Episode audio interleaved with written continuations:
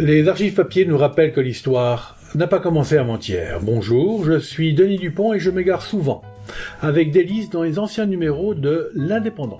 Suivez-moi avec le podcast Je vous parle d'un temps. 13 septembre 1971.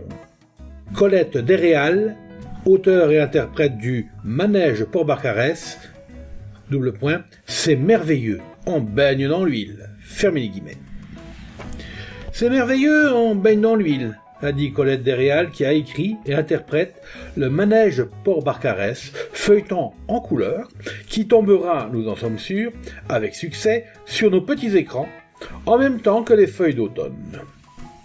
Depuis le début août, on tourne sur cette Floride française qui a pour nom le 4, le Barcarès. Dans sa tente de star, mini short et veste à manches courtes, couleur tendance orange, Colette Desréal est radieuse. Après un mois de tournage, elle fait le point. Oh, Pierre Cosson, le metteur en scène, a fait mieux qu'un feuilleton. Il a travaillé cinéma. Les rushs ont prouvé que le manège avait une autre dimension. C'est cadré, c'est profond dans le champ, c'est au-delà des espérances. Et Colette tape avec force sur l'épaule de Marc Cassot pour appuyer à l'italienne sa satisfaction. Je n'ai eu que de mauvais comédiens, ajoute-t-elle d'un air espiègle. C'est de l'humour, bien sûr, car Marc Cassot et Gérard Barret ont été sensationnels dans leurs personnages et dans l'amitié qui lie cette équipe. Marc Cassot a le plaisir de travailler. Ses cheveux ont poussé et donnent encore plus de charme à cette tête franche du monsieur pour qui le travail devient un plaisir quand on l'aime.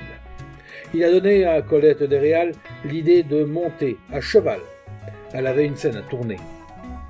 Et la créatrice de Surtout ne joue pas a bien aimé s'amuser sur les montures de M. Vidal, alors qu'au départ ses grandes quatre pattes l'effrayaient.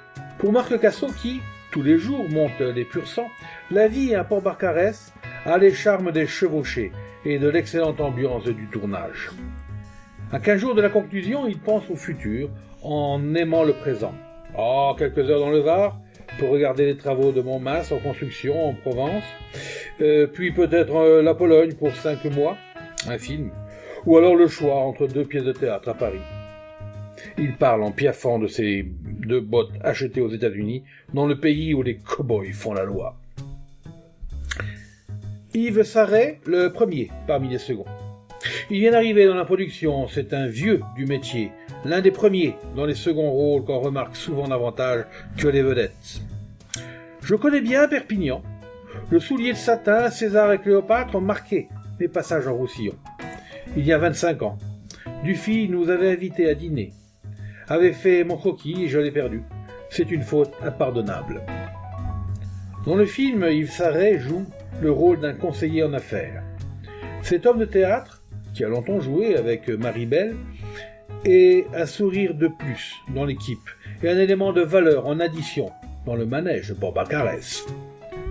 Dans quinze jours donc, on abandonnera le littoral, les îlots modernes et les coins perdus qui, demain, disparaîtront pour céder la place aux vacances du futur. Ah, Saint-Martin-du-Canigou verra son site fixé sur la pellicule, puis Pierre Cosson ajoutera le mot fin un travail dans la joie. Le manège de Port-Barcarès aura fini de tourner pour les caméras. Il se remettra en marche pour la télévision et continuera longtemps sa ronde dans la mémoire de ceux qui auront apprécié scénario, acteurs, réalisateurs. Euh, pour l'anecdote, sachez que la diffusion de ce feuilleton a été interrompue brutalement quand la télévision s'est aperçue que les images, des paysages et le semblant d'histoire n'étaient qu'une vaste publicité déguisée pour le Barcarès, alors à la recherche de cet investisseur immobilier. Il est dit d'ailleurs que le dernier épisode diffusé montre un des protagonistes s'apprêtant à sauter du haut de la falaise de Lecat. on ne saura jamais s'il saute, ni comment se termine ce manège. Ah, c'est peut-être ce qui fait tout son charme. La Floride française de ces années 70 recèle encore bien des surprises. C'était Je vous parle d'un temps, un podcast produit par l'Indépendant et proposé par Denis Dupont à retrouver ici même chaque semaine.